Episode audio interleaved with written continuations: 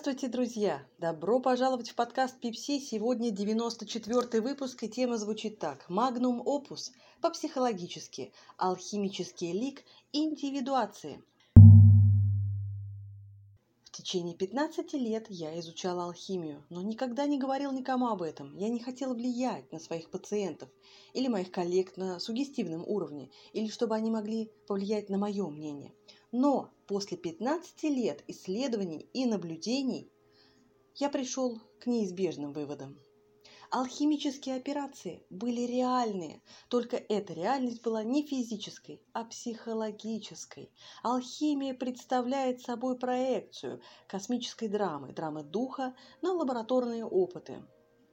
У великого делания было две цели – спасение человеческой души и спасение космоса то, что алхимики называли «деланье», существовало в реальности, но на бессознательном уровне. Душа мира, с которой был отождествлен дух Меркурий, была заключена в материи. Именно по этой причине алхимики верили в истинность материи, поскольку материя на самом деле была их собственной психической жизнью, жизнью их бессознательного. Перед ними стояла задача освобождения этой материи, воплощения ее в слове, в нахождении философского камня – тело славы. Этот путь тяжелый тернист, алхимическое дело не опасно. В самом начале вы встречаете дракона, хтонического духа, дьявола, или, как алхимики называли его, черноту, негреда.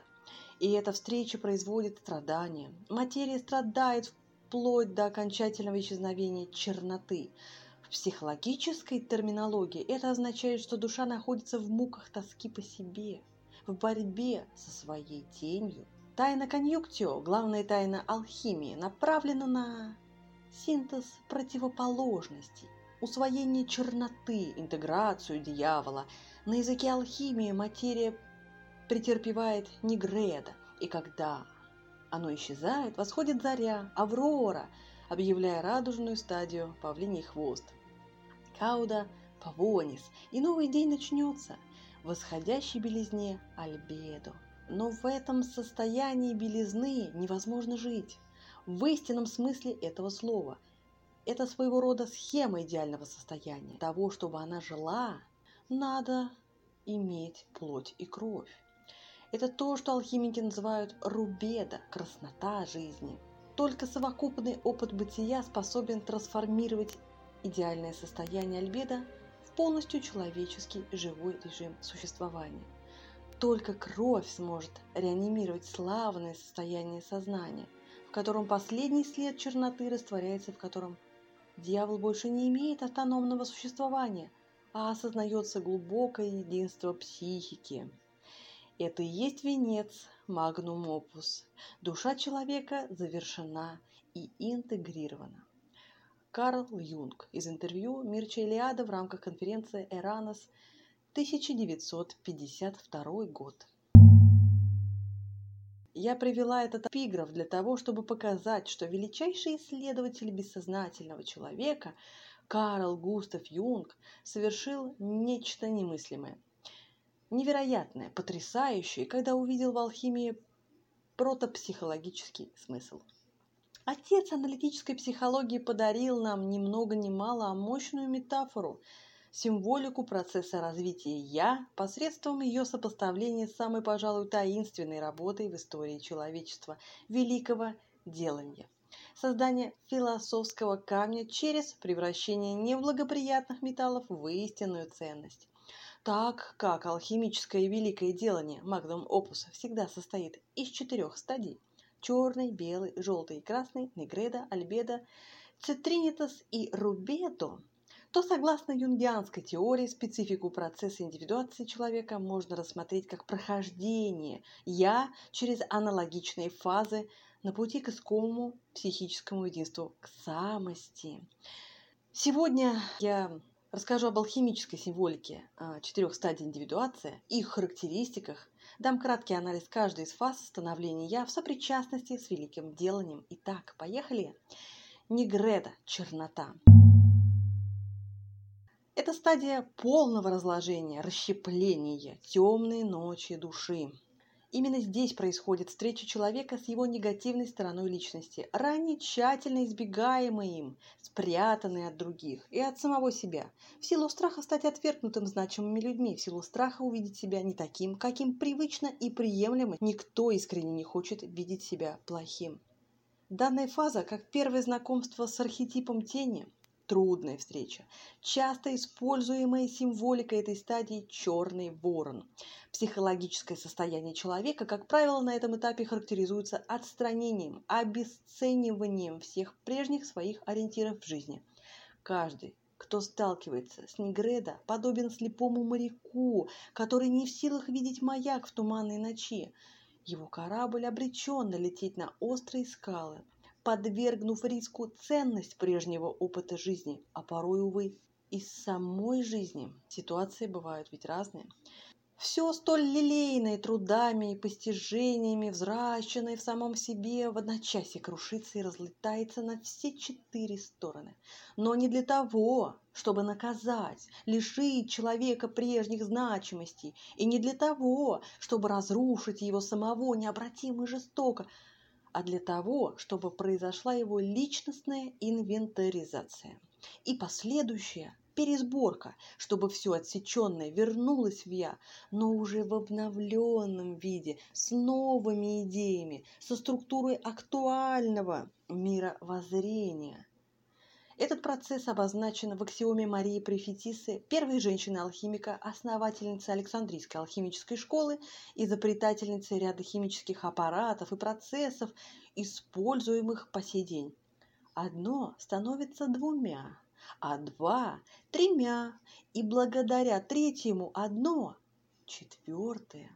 Это прекрасная, емкая метафора обретения целостности «я» посредством трансформации – проживание стадии Негреда – депрессивный этап жизни. Он побуждает к негативному отношению и к себе, и к миру. В сновидениях, образах, медитации, фантазиях все чаще присутствуют образы, касающиеся упадка, смерти, разрушения, тьмы, хтонических таких символик, что-то подземное, низменное, неприятное, зловонное, возможно, отталкивающее, грязное, неприемлемое, темное, жуткое, болезненное, инстинктивное, пугающее снится человеку в контексте такого состояния. Негреда стартует с позиции иллюзорности, окружающей действительности и даже себя самого. То есть происходит как бы частичная или даже полная дереализация. Человек в этот момент видит мир, будто убрали ширму, и обнаруженная за ней реальность травмирует его. Больно чувствовать потерю некогда крепкой связи с прежней реальностью, с тем, что долгие годы могло быть для человека очень важным и значимым. Это основная особенность течения Негреда. Боль от принятия необходимости сепарации, как будто человек отнимают от груди великой матери. Он напуган, потерян, он разбит. Но положительный аспект данной сепарации в рамках проживания Негреда тоже есть. Это переход к автономности. Нет больше привязки к материнскому. Нет больше привязки к вскармливанию эго прежними семейными коллективными установками, привычками, комфортом. Перед эго, утратившим все опоры и прежние корни, расстилается великий путь, широкая дорога, имя ей свобода – Свобода выбора. Теперь все дороги открыты. Через кризис, через долю страдания, через поиск новых опор и через поиск новых векторов, через внутреннее глубинное одиночество, через отчуждение от себя самого. Еще совсем недавно такого знакомого, такого родного и близкого себе своего же собственного «я» к раскрытию тайны своей истинной личности и значимости. Альбеда – белизна. А вот эта фаза великого делания в контексте индивидуации характеризуется побуждением к изменениям. Черное оцепенение Негреда сменяет сияние, прозрение альбеда. Я словно выходит к свету, уже с некоторыми полезными заметками на полях, так сказать, подсказанными ему встречей с тенью. Сделаны уже кое-какие важные выводы о себе, что-то переосмысливается, процесс идет. Это стадия пробуждения от ночного кошмара души. Суть вещей для человека здесь несколько проясняется, и созерцание становится важным инструментом. Через неспешное осмысление действительности и своих характеристик личности. Человек начинает устремляться светлой дорогой будущих изменений, подобно белому лебедю, если говорить символически. Кстати, это символ Альбеда, спокойно плывущему в серебристых лучах луны. Представьте эту картинку, действительно умиротворяющей. И ночь уже проходит, и туман рассеивается. Но в Альбедо есть своя коварность.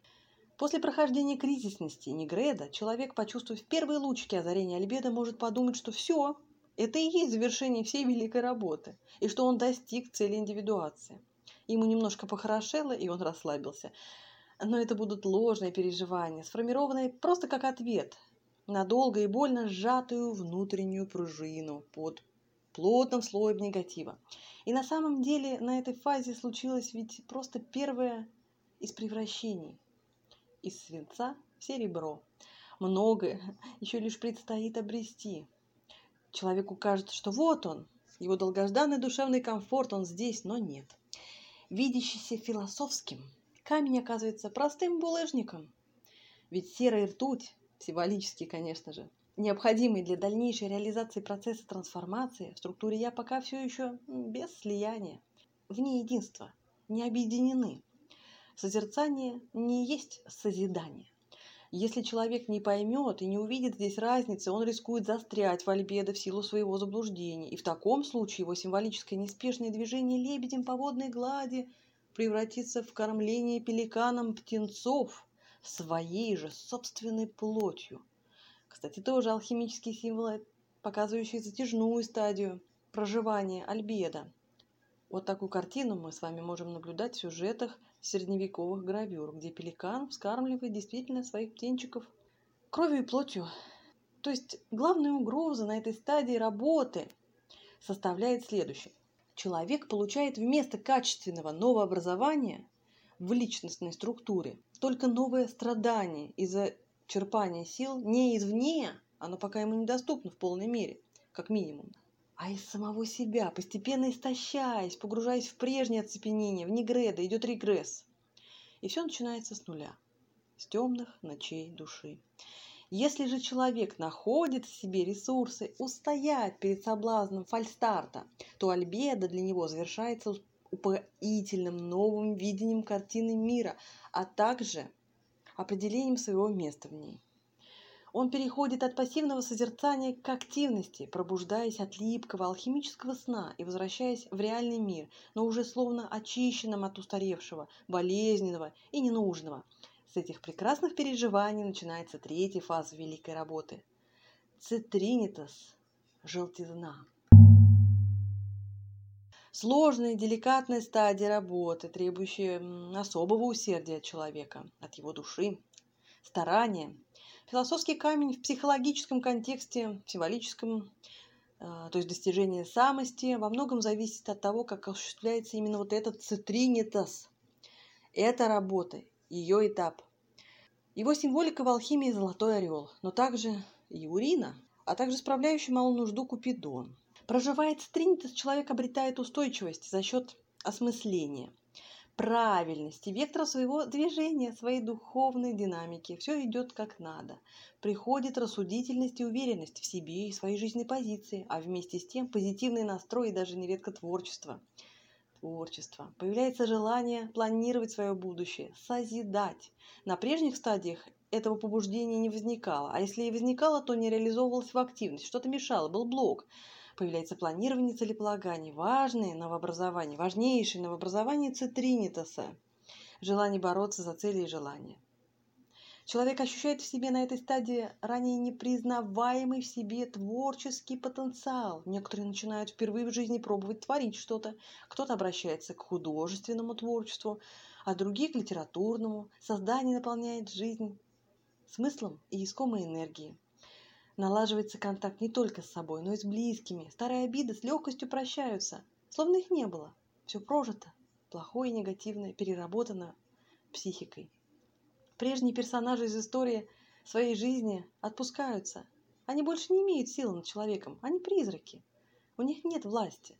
Например, обида, боль, как осадок после прожитого развода, разрыва э, отношений с партнером, нейтрализуются, словно растворяются в алхимическом таинстве – Одним из самых известных девизов алхимиков был призыв «Растворяй и сгущай». Solve et coagula.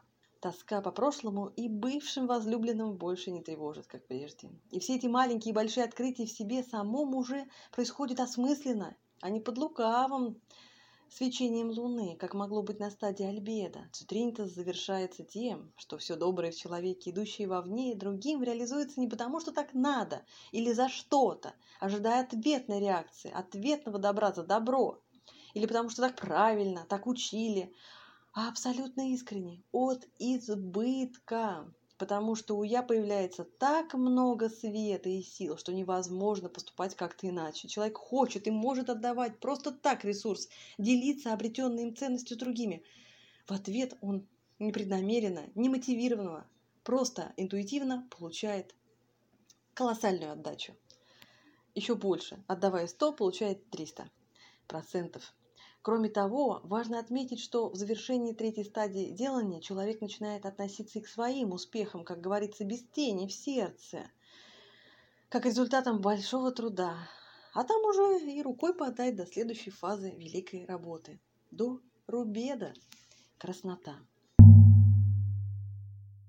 Завершающий весь процесс трансформации, четвертый этап алхимической работы несет в себе переход на новый уровень самосознания, качественный переход – новая ступень, новый этап. Как продукт совершенного в реальности принципа по слиянию духа и материи, символическое получение философского камня. Вот он, родился в душе. Круто. Рубеда изображается в виде красного феникса обычно. Так неофит в структуре «я» становится адептом. Перерождение заканчивается. И противоположности, те, что разлетелись э, при крушении корабля, еще на стадии Негреда, вновь обретены и соединены в одно целое в рамках структуры «я».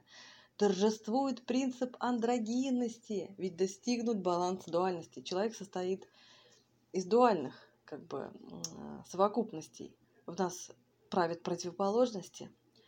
И человек стоит тем самым на пороге своей самости. Вот-вот он поймет свое предназначение. Он счастлив, он раскрыт.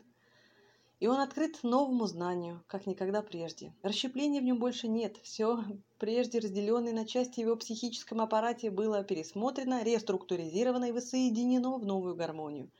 Образ самого себя также скорректирован. Осуществлено принятие себя. Все, что было пожертвовано и дано природе для искупления, воплотилось в новом «я». Прекрасно. Новый «я» – итог символического алхимического преображения психики силами внутренних, магических, птиц каждой фазы великого делания. Они как символ четырех функций психики – мышление, чувство, ощущение, интуиция. Их первичная дифференциация – осознание доминантной, подчиненной функции в структуре, а также развитие слабой, ее последующее воссоединение с другими – это у нас черный ворон, безжалостно кромсал я на части стадии Негреда. Далее, кто у нас пришел? Лебедь спокойно созерцал изменяющийся мир, как внутренний, так и внешний, на стадии Альбеда. Но затянувшийся процесс позволил и поучаствовать и пеликану, научившему я, как высекать силу из самого себя, когда это необходимо, а также как нужно вовремя прекращать с этим баловаться, чтобы не остаться в минусе. А Феникс полностью возродил я с новым способом взаимодействия с миром и с собой. Важно отметить, что процесс великого делания может быть рассмотрен через нуминозную идею распятия, как еще одна сторона общечеловеческого универсального мотива, глобального мифа, повторяющегося снова и снова, словно по спирали в разных своих ипостасях в разные времена. Как вовне, в обществе, в социальной жизни, так и в каждом из нас на пути становления «я». Это наш миф, персональный, личный миф «я».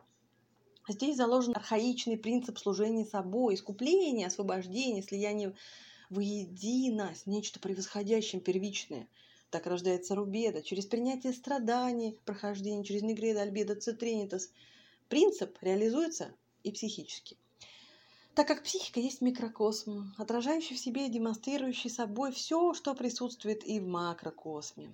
Посредством первичного отказа от прежнего и личного себя ради получения себя вселенского, так сказать, происходит и принятие в себе мировой вот этой души, алхимической анима мунди, и достижение единства всех составляющих «я», глобального единства.